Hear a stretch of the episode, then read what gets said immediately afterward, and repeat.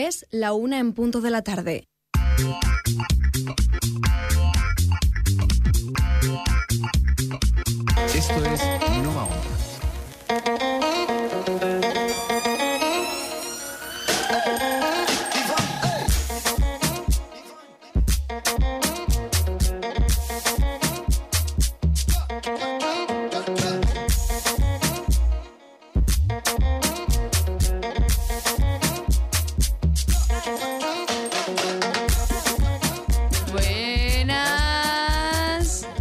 Tardes, chicos. Y Volvemos a estar aquí. En Luz Alta, bienvenidos sean. Hoy, Pablito, ¿de qué vamos a hablar? Hoy vamos a hablar de la pornografía y el impacto que tienen hacia los menores. Bueno, más bien a la sociedad. Bueno, también. sí, un poco más general. Hmm. Bueno, Pablo, cuéntame. Como hombre, ¿cómo has vivido la pornografía? Pues la verdad, yo la, la llegué a vivir, pues yo que sé, a una edad, mm, digamos, que ya eres más adolescente, 16 años y tal. Y literalmente lo primero que te dan, por así decirlo, que todo es mucho morbo, muy pim pam, saca, saca, y ya está, ¿sabes? Y es como, pues bueno, ¿qué es esto? Y claro, cuando eres un desinformado sexualmente, pues tú te piensas que es así. Porque nunca has llegado a relacionarte de verdad. Por eso vas al porno, porque no, no te quedará de otro en ese momento. Yo creo que normalmente vamos al porno por el hecho de que sabemos que hay algo, que no hay una cigüeña, que hay algo que nuestras hormonas se nos revolucionan y no entendemos el qué. Y normalmente muy pocos adultos tienden a explicarte. Cuando no tenemos una educación sexual buena y continuada que nos guía, intentamos buscarnos nosotros una forma que nos guíe, ¿no? Y recurrimos al porno porque es lo más conocido. Todo el mundo conoce lo que es el porno, todo el mundo lo sabe. Lo único que cuando eres niño lo ves como algo de, ¡buah, esto es así! ¡Hala! ¡Hala, madre mía! O mucho morbo, como bien has dicho. Sí, sí, sí, sí. Y yo, a mí lo, lo que me pasaba de, de pequeño era eso, de decir, hostias, y están así, tan a saco. Pero bueno, y claro, mi padre era muy cortado, mi padre y mi madre han sido muy cortados para este tema, decir, pues bueno, yo qué sé. Y quieras o no, cuando eres pequeño eres desinformado y aparte es una plataforma abierta para, toda, para todos, básicamente, para Sí, todos. sí. Tú coges, pones esto y te aparece. Y ya Te está. pone un este de seguridad. Pama, eres 18 años, tienes 18 años. Y tú pones sí. y ya está, y a tomar por culo. Y es que lo ves tan fácil, es, esa, ese acceso a esa información que dices, bueno, pues es que no me hace falta tener que hablar con papá y mamá y tener esa comunicación tan incómoda, ¿no? O sea, puedo coger y decir, bueno, pues me meto aquí y ya lo sé todo, que es lo que nos pensamos muchas veces, ¿no? Sí, pero como te estaba diciendo antes, es como muy inhumano, es como muy, como te he dicho, sí. sí, mu- mucho pim pam, ¿sabes? Y también como que ven, o sea, muestran a la mujer que se le puede hacer básicamente de todo. Yo he visto cosas a unas edades tempranas que digo, coño, todo esto lo puedes soportar. Y es como... Sí, es como que la mujer es un objeto sexual y que además también es como, bien digo, las, las mujeres que aparecen son como todas de un mismo patrón, ¿no? Es como que tienen que seguir un estándar y parece que si no es una mujer así, no te va a satisfacer. Y además también es que, yo que sé, a lo mejor hay rasgos marcados que cogen y te, te dicen, bueno, pues es que la que tiene los labios gordos esto, la que tiene lo otro tal, no sé, la que tiene buenas tetas lo otro. No sé, me parece como Sí, que... también como que superfi- superfa- bueno, que hacen que el este de superficial, ¿sabes? Sea muy marcado, decir, guau, tienen un físico perfecto, tienen te- Sí. las tetas y el culo perfecto, o los tíos igual, básicamente, que parecen que todos hayan salido de un catálogo de modelos. Y Entonces- luego es eso, los complejos que te crea el ver Mm. esas imágenes y el ver que a lo mejor tú no vas a dar la talla cuando sea tu primera vez, porque normalmente cuando empiezas a verlo no lo has hecho. Mm. ¿Sabes? Vas a ver si te informas, a, a ver de qué manera. No sé. Como que piensa, no voy a dar la talla, yo no voy a ser como ese señor o esa señora, o a lo mejor yo no la tengo como un dinosaurio como ese señor, o yo no sé si me va a gustar todas esas cosas como esa mujer, pero es que no nos tienen que gustar esas cosas y no la tenemos que tener como un elefante realmente. Básicamente, Eh, como has dicho tú, que causan muchos complejos y a personas de temprana edad no lo llegan a comprender del todo y es como, hostia, esto es así porque lo muestran aquí y ya está, pero no. Y es lo que a mí me jode porque deberían que coger e informar más. No te digo que cojas y yo qué sé, que le des una explicación súper detallada, pero mínimo lo básico. Decir, mira, esto es así, así. A- no solamente a tu chiquillo, sino... ¿Cómo explicarme bien? a- en generalizar, ¿sabes? Porque un niño cuando lo ve, eh, no solamente que se piense así, sino llega a tratar de malas maneras a algunas niñas. Yo he visto en Sí. plan de que coja una, una chiquilla está bailando y es como, uh, qué culo, tú me vas a hacer una cubana buena. Y yo, niño, ¿tú qué, ¿tú qué mierda sabes qué es eso? ¿Sabes? Exacto, y no sé, es que es muy inhumano, es como muy bestia y en el que, lo que digo, maleduca. Maleduca, no educa, maleduca a cualquier persona que lo vea realmente. A ver, salvo que seas consciente de lo que es, de, de que no es real. De hecho, el propio Nacho Vidal lo decía, que es todo falso, que todos son parones, que todos son... eh, que todo es mentira, que lo que se hace ahí realmente no es el sexo que puede tener él con su pareja. O sea, y que es totalmente mentira. Pues mira, ahora que la saca, me acordó también de que Nacho Vidal dijo de que ahora mismo el porno que había antes y el porno que había ahora, eh, el de ahora básicamente ni se tocan, ni se besan, ni mierdas así. Es como eh, lo que acabamos de describir antes, que básicamente antes era como mucho más sentido. Es, eso es según su descripción, de que era mucho más sentido, de que al menos se besaban, que se tocaban más. Ahora es básicamente... Parece todo. que estás matando a alguien. Sí, es que yo qué sé. Sí, a ver, hay una. Me acuerdo que esto lo, lo, lo habló un profesor mío. Eh, dijeron, mira, para. Hay una, hay una serie, ¿vale? En la que dos mujeres que eran parejas, no sé qué, vieron que sus hijos estaban viendo porno escondidas, ¿vale? Y cogió y les dijo a sus hijos, ¿sabéis qué? Que os voy a enseñar lo que es el sexo. Os Vamos a enseñar lo que es una buena educación sexual. Vale, lo que hicieron estas dos chicas en la serie, o sea, es una serie, no es real, ¿vale? Estas dos mujeres decidieron hacer, las dos madres, eh, películas porno. Para que la vieran sus hijos y sus amigos. Y vieran lo que era el sexo consentido, las diferentes cosas que se podían hacer aparte de meter y sacar, porque claro, tampoco terminaban de entender lo que era el sexo lésbico, ¿vale? De hecho, eran como que criticaban mucho a esas, a esas hijas suyas por tener dos madres en lugar de una madre y un padre. Era como decir, es que vuestras madres no las pueden follar, no sé qué, esto es el verdadero sexo. Y le ponían vídeos de porno. Entonces, claro, sus chiquillas se quedaban un poco piadas de, ¿qué es esto? Y lo veían por un puro morbo y ver qué pasaba y qué hacían. Pues claro, pues tú imagínate qué situación, ¿no? Que tu madre te coja y te diga, voy a hacerte Yo, yo, yo, películas. yo, yo me, yo- me quedo, yo me quedo blanco. Yo me quedo más blanco que la leche. Yo, yo digo, ¿qué estoy viendo, mamá? Mamá, estate quieta. Yo qué sé. Pero. Las eh, intenciones son buenas. Sí, por así decirlo, sí, porque te están mostrando cómo es. De que Sí. yo no digo que venga aquí ahora los padres taca taca, pero yo qué sé. Eh, al menos está ahí el esfuerzo y también el que debería que haber más control sobre estas plataformas. Sí. ¿Sabes? Porque no lo hay, no lo hay. Porque tú lo puedes activar en cualquier momento y eh, a cualquier hora y ya está. Y el chiquillo, básicamente, y también, ¿qué causa adicción? Hay niños que son adictos al Es porno. adicto, no, no, Sí, niños sí, y, sí. y no niños. O sea, esto eh, en un curso que hice yo de pornografía, ¿vale? Eh, se llamaba Vivir sin la necesidad de pornografía, el taller. Mm. Vale, pues en este curso yo me acuerdo que uno de los que nos comentaba todo, algunas de las, vamos, algunas de las frases que nos decían, algunas de las preguntas que nos respondían eran personas que habían sido adictos al porno, de los que no podían salir de su casa y tenían necesidad de verlo. Y decían, por ejemplo, cuando estoy en tensión no hay otra cosa que me relaje que el porno. Cuando necesito un placer es que no hay nada que no me lo dé que no sea el porno. Es que cuando tengo un tiempo de ocio no hay nada que sea... Y todo el rato así es como... ¿En serio? Sí. Cuando Eh, llegas a esa necesidad de... Es que esto es, problema. como peor que la nicotina, porque si no me equivoco es un este de tu propio cuerpo, pero es una sensación que es adictiva y hay gente que no lo sabe controlar para nada. Igual que hay gente que es adicta al sexo, eh, está en estos tipos de personas y como yo digo, todo a su medida está bien. Todo a su medida Sí, está sí. bien. Bueno. Y también el coger, el quererse explorar y tal, pero el coger y mantener todo el rato con eso es, te, te, te hace daño, no solamente mental, psicológica y también, coño, que no, te, que no puedas salir de tu casa porque te tenga que hacer una gallola.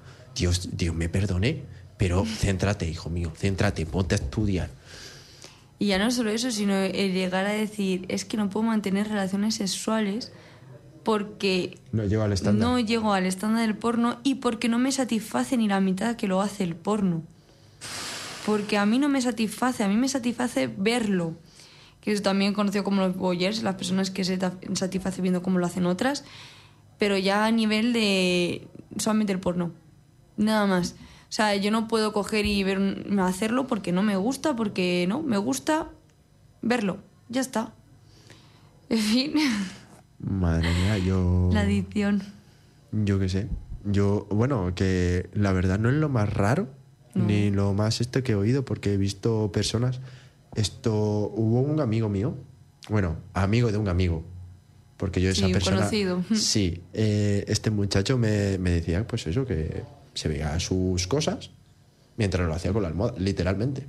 Y yo pensé que esto solo, esto era coña, esto era broma. Y dice, no, no, no, que se fue a cojines viendo el porno, porque hay gente que de verdad no sabe interaccionar con otras personas por, por digamos, al estar encerrado en su bucle, de verdad no sabe interaccionar con otras personas, el cómo hacerlo, el cómo tal, porque se piensa que todo es así y luego a la hora de hacerlo no puede. Y y no buscar. disfrutan. Y luego también hay personas que se frustran porque a lo mejor su pareja no le deja hacer cosas que, que en el porno ven y, y llegan a tanto a ridiculizar como a la otra persona, martirizarla, como a martirizarse ellos de nunca voy a encontrar una persona que me deje, yo que sé, escupirle en la cara de tal manera o pegarle así o yo que sé, eh, llegar a meterle tres pollas, como se puede ver en el porno. Pues no sé, son cosas que es como... El porno es fa- es fantasía, es mentira. Sí, pero esto es lo peor, que esto lo llega a pensar un, eh, o sea, chiquillos de 12, 13 años. De adultos Sí. incluso. Y, y es eso, que lo llegan a pensar y se piensan que eso es realidad. Y luego, en plan, tú te quedas como, ¿qué le digo yo al niño? Claro, porque si eres una persona que te pilla así de sopetón, ¿qué le dices tú al Pues chiquillo? tú eres una persona adulta y yo qué sé.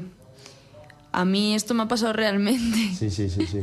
Trabajando con niños, estas cosas de, pues es tan fácil como coger y decirle lo que veas en el porno Es mentira. es mentira, te está mal educando y lo que te está vendiendo son unos estándares a los que nunca vamos a llegar nadie de de la vida real porque son películas falsas. Es como las películas de acción.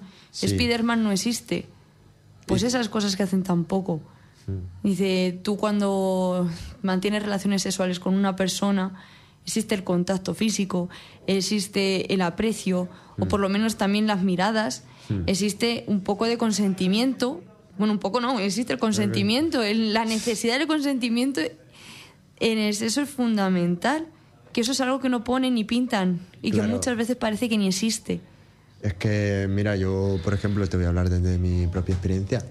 A mí, a mí me pasó de que normalmente se suele decir que la mujer, a mí como hombre me pasó de que pues fue lo que pasó, de que interaccionamos y yo pues no estaba en mis cabales, no estaba en mis cabales ni estaba bien. Y es algo que tú mismo sientes, de decir, no te sientes a gusto, quieres escapar y te sientes ahí de decir, mierda, ¿qué hago? Y sobre todo si la persona es mucho más grande y fuerte que tú, te sientes, es mucho agobio. Te sientes muy vulnerable. Sí, sí, sí. Es decir, no puedo hacer nada, ¿qué hago? Pues claro, eh, ojalá desmayarme y quedarme quieto, ¿no? Claro, es que por culpa de estas situaciones hay gente que de verdad no puede salir ni de sus putas casas.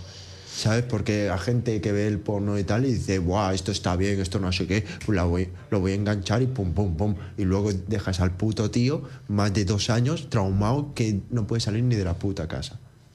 Mira, el 46% del porno que existe son violaciones. O sea, mm, llegando ya a la mitad Mm. de, de lo que se vende. Me parece que no es poco, que es un alto grado de, de violaciones para que sean publicadas. Y gracias a Dios que Jabo, o sea, no, eh, bueno, sí, quitasen tantas, tantos vídeos y, y demás.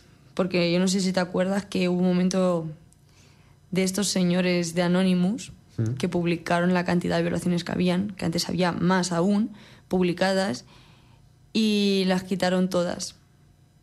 No, no, no te acuerdas. O sea, que no quitaron todas, pero la gran mayoría quitaron un montón. Sí, a ver, yo no llegué a estar al tanto, pero la verdad me impresiona. Pero esto yo creo que como que se hace público y al ver que se hace público la gente dice, ay va, que esto es así. Y los otros que están haciendo el porno lo quitan. Por ejemplo, a Torbe, es una persona muy conocida por hacer lo que hizo y lo llegaron a detener más de una vez. Es un, digamos, un, mucha- un, muchacho, un viejales de 60 años morboso que hace porno y ya está. Y pillaba un montón de muchachas jóvenes.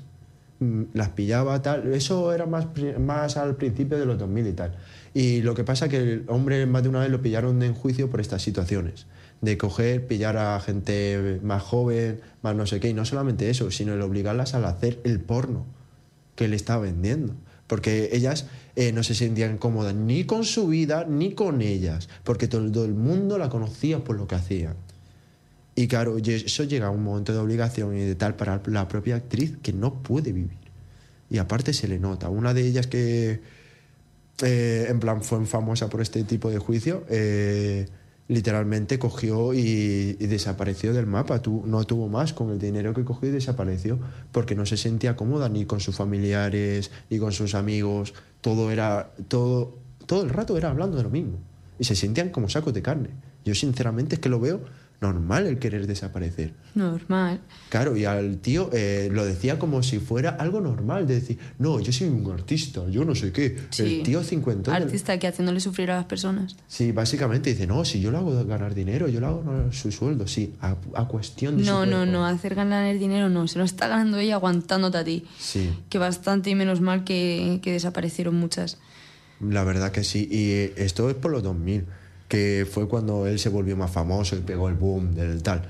Y yo, la verdad, yo me, yo me quedé impresionado, pero a este hombre no lo han llegado a detener porque es tiene mucha pasta. El dinero... El El dinero. contacto seguro. Sí, básicamente. Qué fuerte. Desconocía por completo a ese señor. No, yo, por ejemplo, yo cuando era, como te dije, más pequeño y tal, lo llegué a investigar. Y no sé, en vez de coger ver porno, eh, vi a Torbe haciendo una esta de, de hablando sobre esta actriz y el por qué desapareció. Y me quise meter en el juicio. Dije, lo busqué por YouTube, dije, ¿qué fue lo que pasó con esta? Y lo pillaron, le hicieron un juicio, y no solamente por la muchacha, sino por muchas más, por muchísimas más, de que no pudieron hablar por muchísimas más. Y el hombre eh, con dientes mellados, con el pelo ya blanco. qué asco. Sí, sí, sí. El tío es un tío asqueroso. No, yo le hago ganar Eh, dinero. mira, como si fuera. Mira, eh, eh, la mejor representación de ese hombre sería Torrente. Es igual. Ay, que señor. Sí, sí, sí, sí, sí. Pero en la vida real. En la vida real. Y muy morboso, digo de apariencia. Sí, sí, yo, sí. yo no sé, yo no he visto las películas de Torrente, pero digo en apariencia me recuerda mucho Sí, a él. sí. De con los dientes torcidos y tal. Y decir, wow, es que yo a mí me gusta el y no sé qué, y es que, uff. Y da asco, porque da una representación tanto humana como yo personalmente, como hombre, a mí me da asco.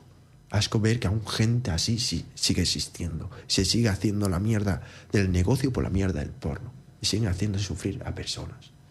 Mi- la misma Mía Califa lo tuvo que abandonar y ahora mismo está haciendo otro trabajo de que si no me equivoco era por lo que ella quería en plan se quitó del mundo del este por lo mismo es que por lo mismo y muchas actrices así La verdad, me alegro que muchas actrices salgan del porno.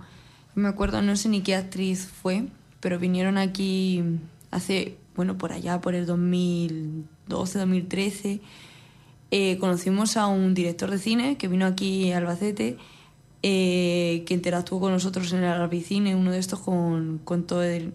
No, 2013, 2014, yo estaba en el instituto.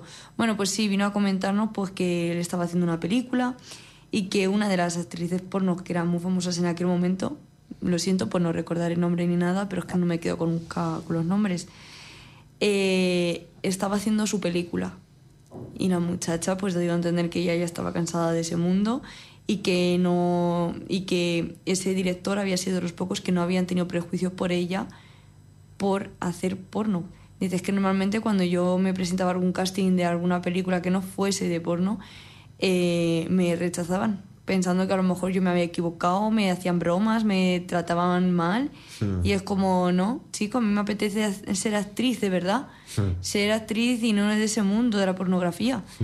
Y ver que un, un director lo había cogido y le había dado ya una oportunidad, es como abrirle un, un mundo mundo lleno de Mira, oportunidades. en, la- en los Vengadores mismos hay una actriz porno ¿Ah, sí? la viuda negra ¿Ah, sí? Sí, ella fue una actriz porno tal. Esto yo me lo, yo no lo sé porque lo descubrí, fue por un youtuber que lo dijo y yo me quedé, ¿qué dices?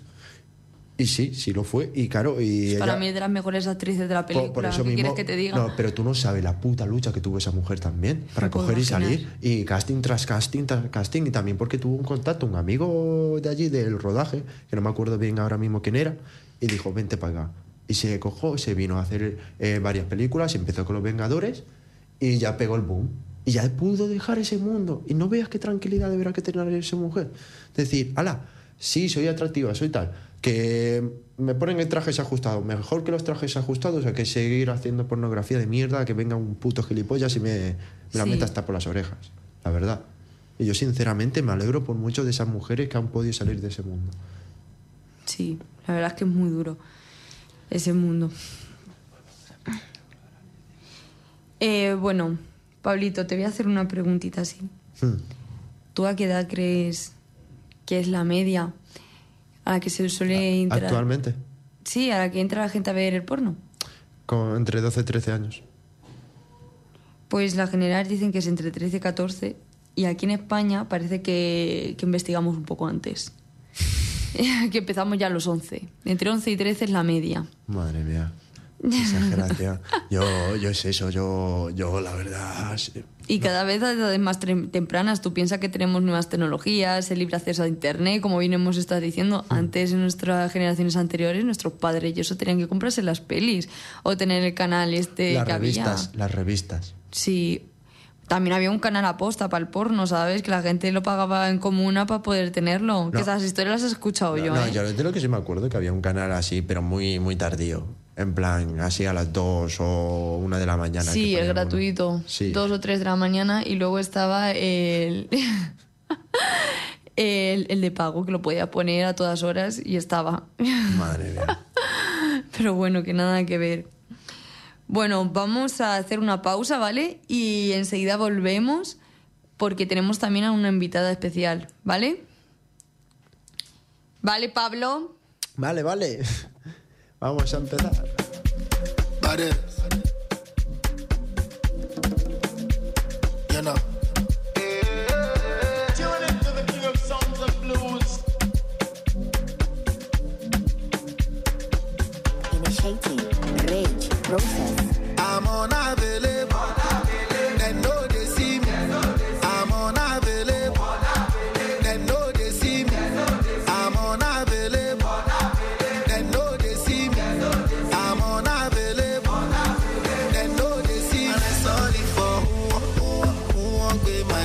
sorry.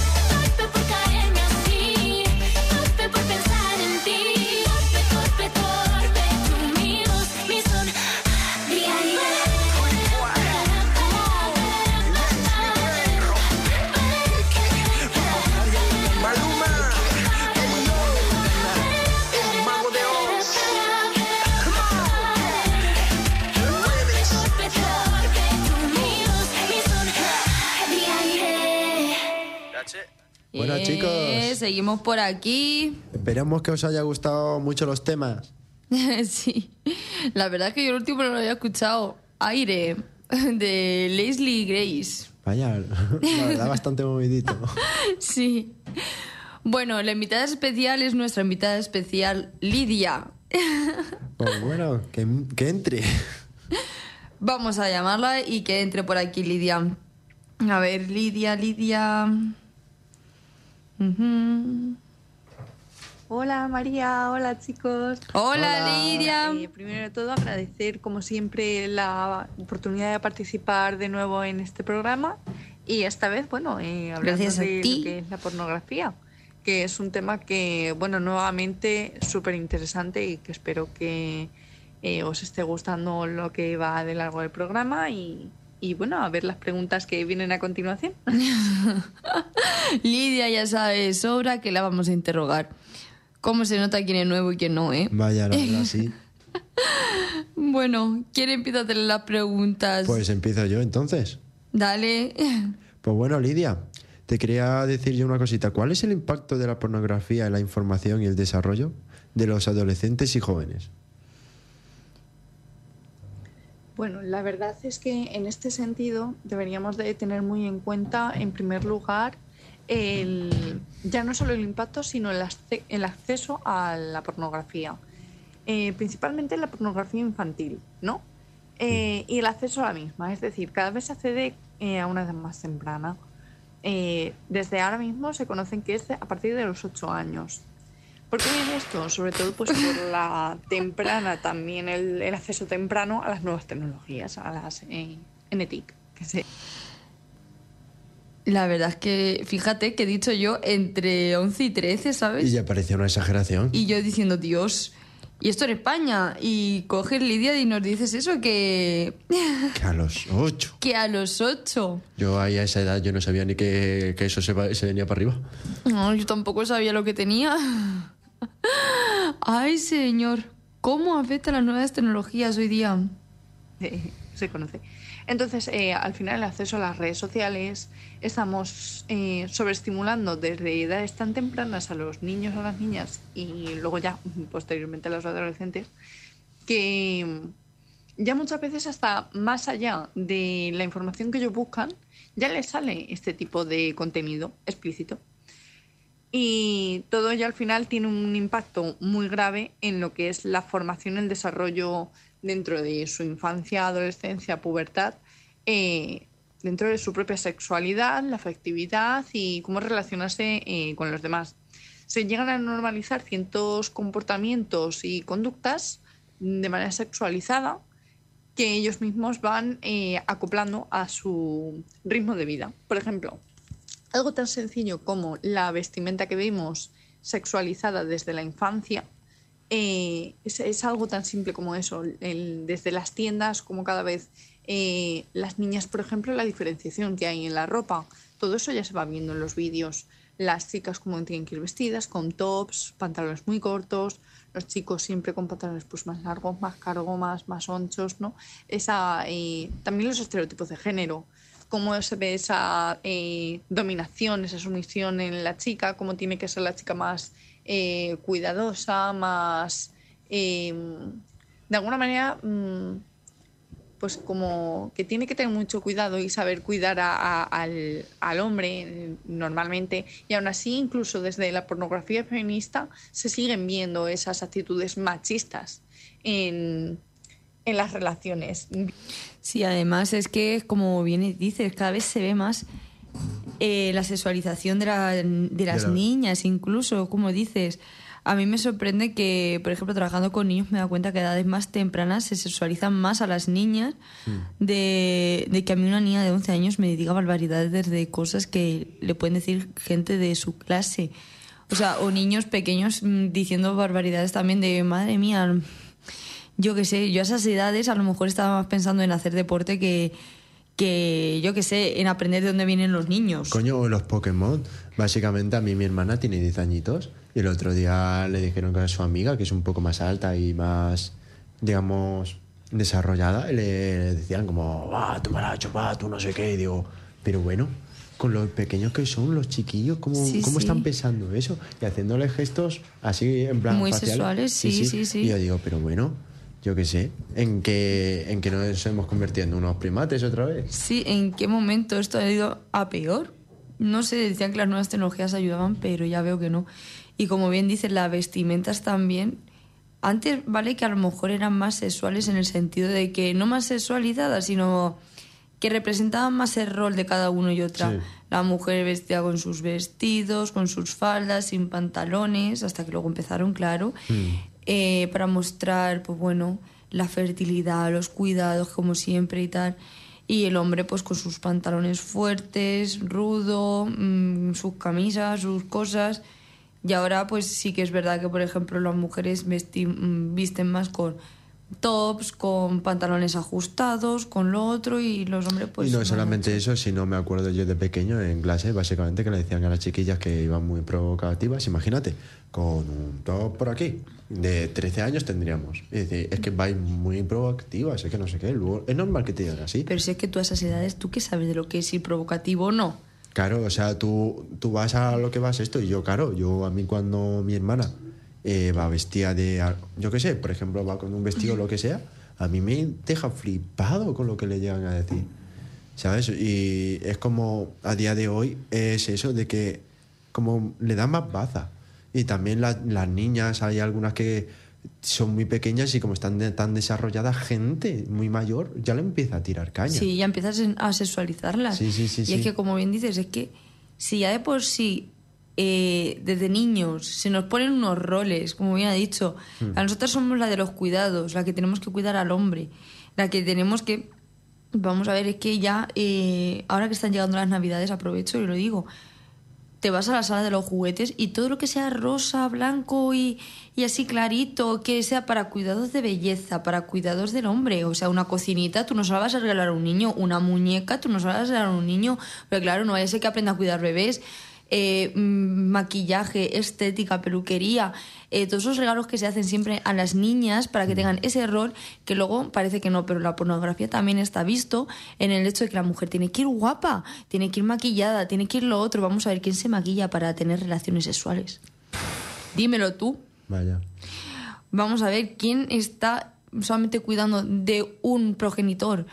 No, vamos a ver cuando hay dos personas hay que cuidarse los dos, no solamente a uno. Debe que ser mutuo, debe que ser mutuo. Claro, y Yo, no- por ejemplo, el- ya que has hablado de las navidades y tal, lo mismo pasa con las comidas. ¿Quién cojones va a hacer la mierda del pollo asado, las patatas, la cama, su puta madre? Van a ser las tías. ¿Qué va a venir el Y a tío? coger y a beber. A coger y a beber.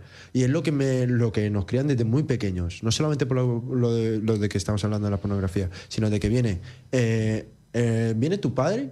Se coge, se casca como cuatro cervezas y, Y dice, se sienta. y a tomar por culo. Y tu madre te estresa porque tiene que preparar la comida, la cena, luego limpiar, luego no sé qué. ¿En qué disfruta eso la puta mujer? Yo eso no lo veo. Yo me acuerdo que cuando yo era chiquillo digo, voy a echar una mano. Y dice, no, siéntate y tómate algo con Sí, sí, nosotros. Y si eres hombre y ayudas, aleluya, vamos a cantarte algo, vamos a cantarte, es que vamos a cantarte, vamos, madre mía, halagarte. No, no, no, Mira, en la vida he visto yo un hombre ayudar. Sí que es verdad que mi abuelo, mi abuelo, tanto materno como paternos, los dos siempre han sido de ayudar. Y sobre todo el paterno porque es un nervioso, es muy nervioso y él no lo puede evitar. A lo mejor no ha hecho el mismo papel que mi abuela, pero sí que se ha encargado de mirar las ofertas, de comprar las cosas, de coger y ayudar a prepararlo. Y parece que a lo mejor luego se siente ahí de casca sus vinos, pero luego bien que se levanta el primero a ayudar a mi abuela. Es que eso es así. Pero sí que es verdad que tíos míos no he visto que muevan ni un dedo y que les pese la barriga y el culo más que otra cosa. Y que la tiene bien llenita. Bueno, venga, vamos a cambiar ya de tema y vamos a seguir que tenemos aquí a Alicia en vilo. Madre mía, pobrecita mía. Bueno, Pablo, continúa con la siguiente pregunta. Pues bueno, reina mía, ¿cuáles son las- los principales desafíos que se enfrentan los profesionales de la educación social al abordar las problemáticas de la pornografía en los entornos educativos? Pues en este sentido, la verdad, yo diría que uno de los mayores retos que tenemos como profesionales de la educación social y del ámbito social, en- y sobre todo en la infancia y adolescencia, es en el entorno educativo, sería principalmente conocer sus códigos. Eh, cuando me refiero a códigos, me refiero a su lenguaje, su comportamiento eh, entre sí eh, bien sean pues eh, códigos que tengan entre ellos de decir pues eh, manera de relacionarse principalmente y de hablarse entre ellos porque muchas veces tienen códigos mm, secretos o formas de entenderse que nosotros ya desconocemos. Entonces yo diría que eso es muy importante porque por ejemplo hay códigos eh, que se van conociendo por ejemplo a través de la Fundación ANAR. Hace poco eh, mostraron una investigación en la que hablaban de esos códigos a través de las redes sociales utilizando acrónimos, eh, emojis también, y que muchas veces no sabemos lo que es. Bueno, lo típico de SOS sí que se sabe, pero eh, hay como nuevos emoticonos que van asociando a una cosa que nosotros creemos que puede ser esa, pero es muy diferente a lo que realmente asocian. Eh, lo recomiendo para que veáis eh, sobre ello. Son códigos secretos de la Fundación ANAR.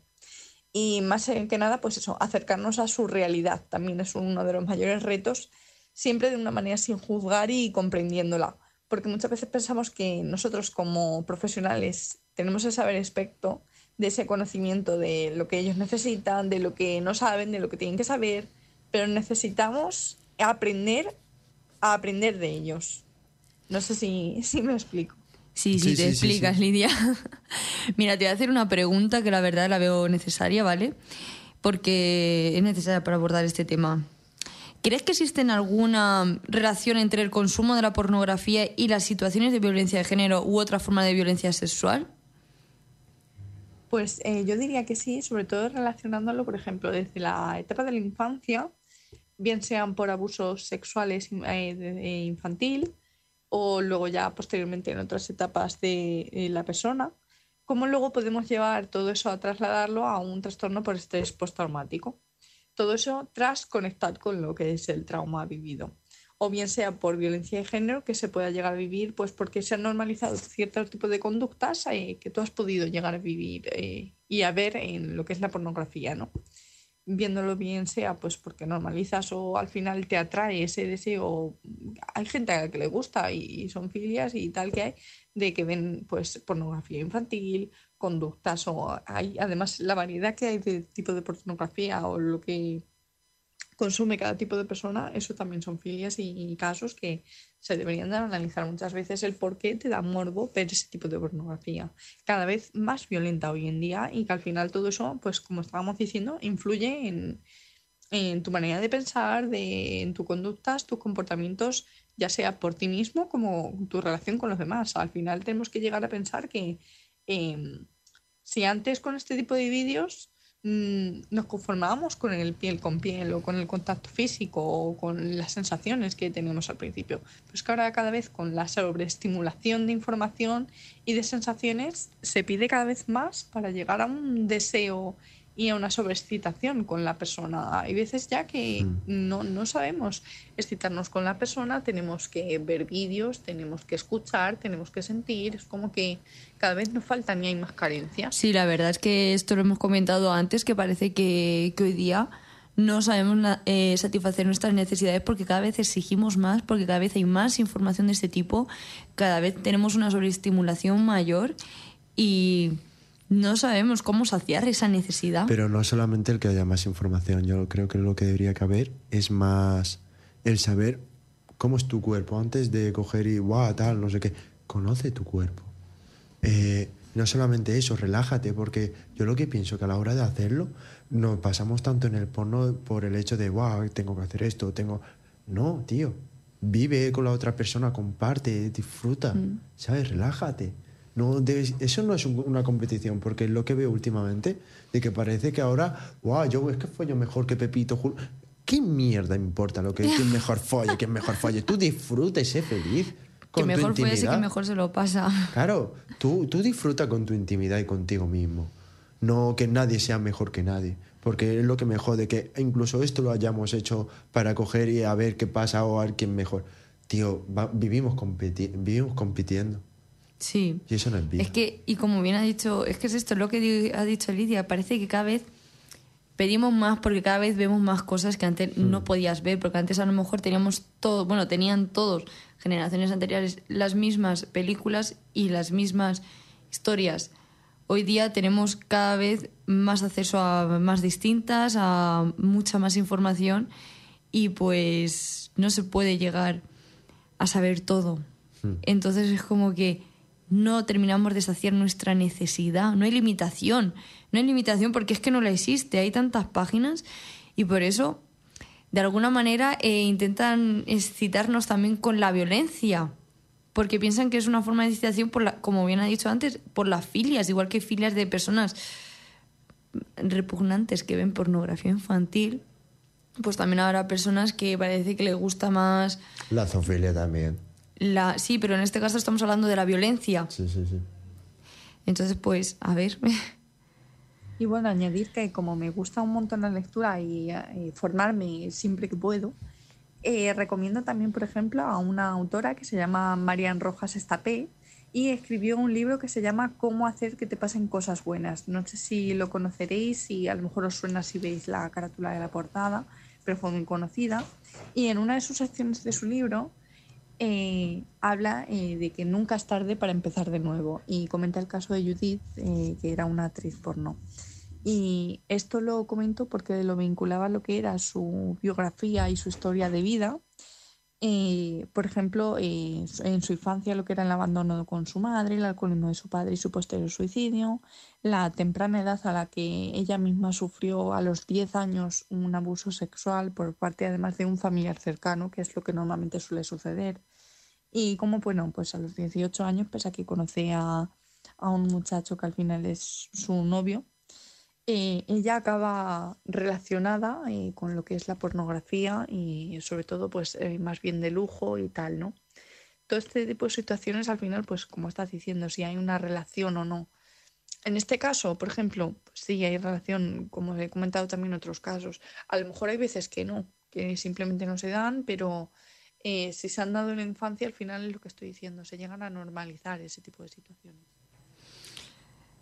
Sí, la verdad es que bueno, se empiezan a normalizar, pero no es lo mismo que tampoco que sea tu pareja, que sea como bien ha dicho Juan Pablo, eh, un tío sin dientes al que quiera ganarse el pan, haciéndolo con muchachas jóvenes. Bueno, Pablito, creo que Lidia te vamos a ir cortando con la última pregunta, ¿vale?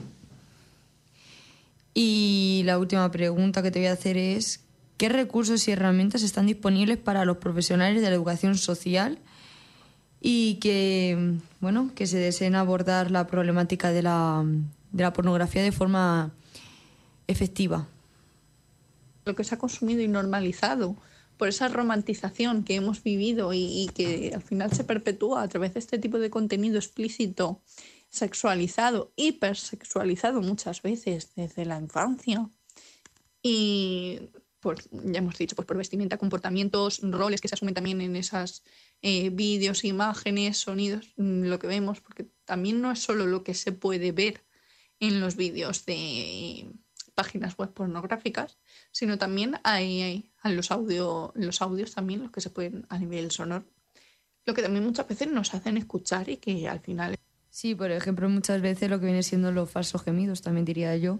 Eh, el hecho de que parece que tienes que complacer siempre a, al hombre, aunque sea de forma falsa.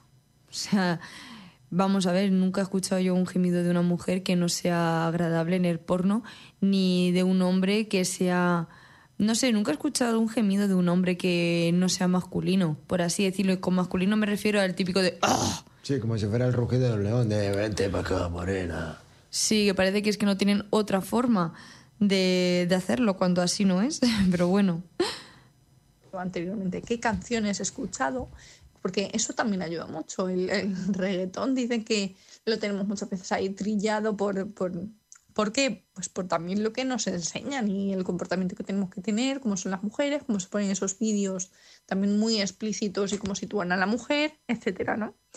Luego también hay otro tipo de herramientas, como por ejemplo la arteterapia, que eso viene muy bien en la arteterapia junto con una muy novedosa que es eh, con los Playmobil.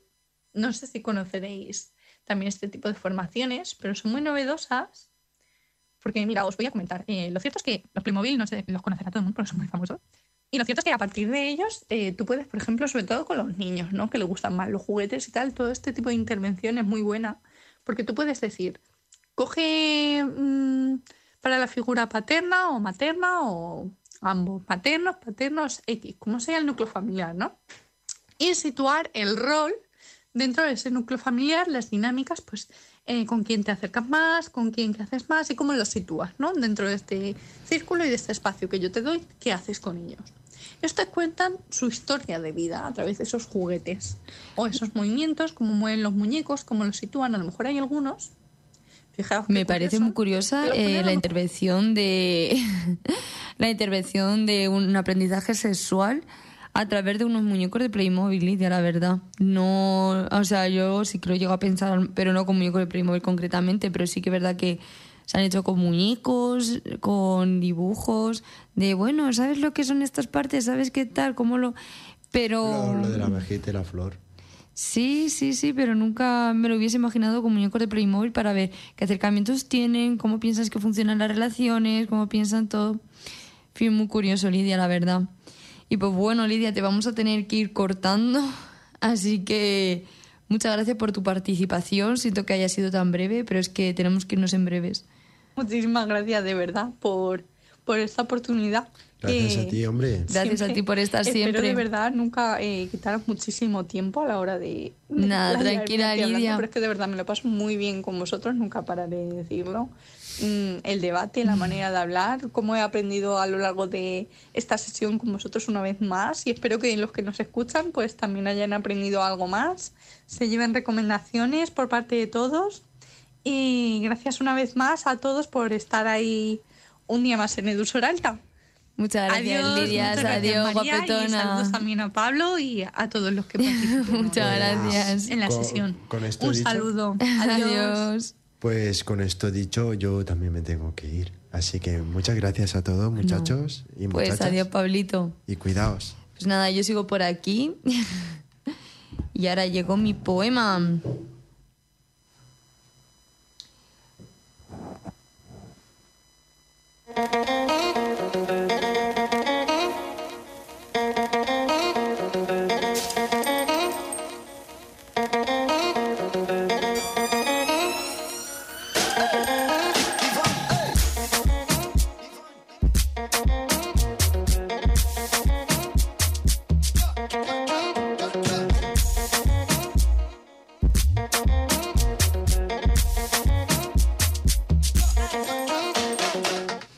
Bueno, y estoy aquí solita.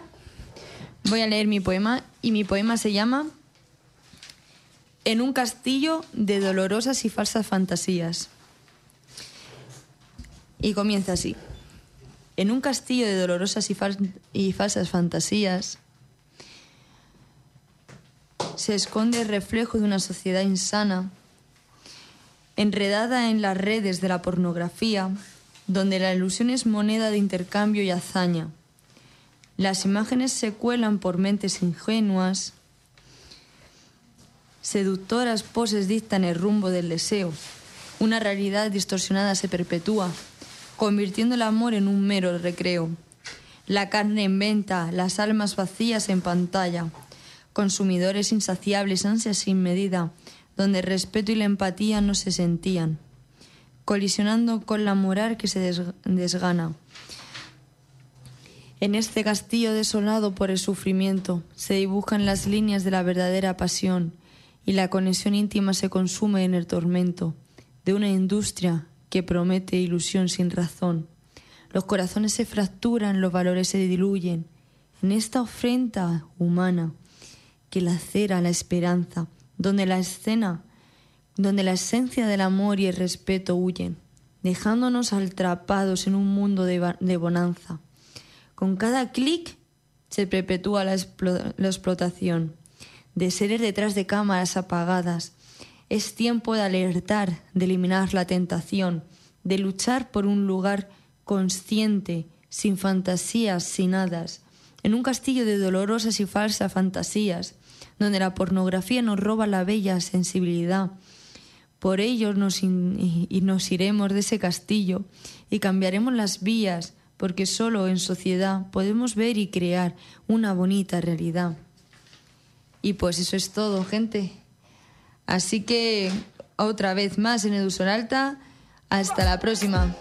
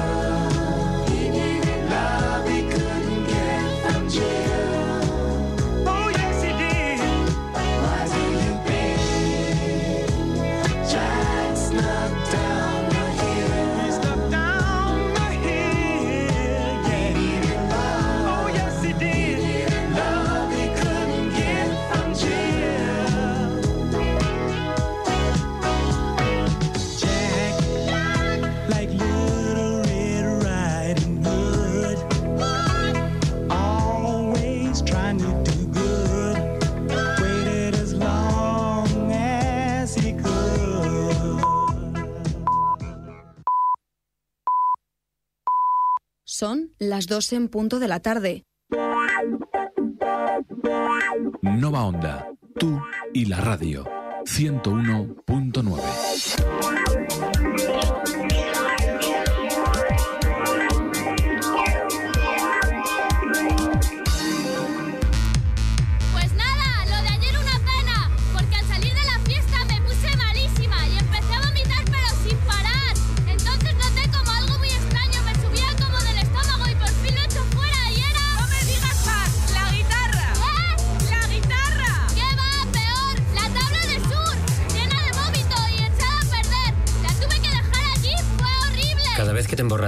te separas de las cosas que más te importan. FAD 916 15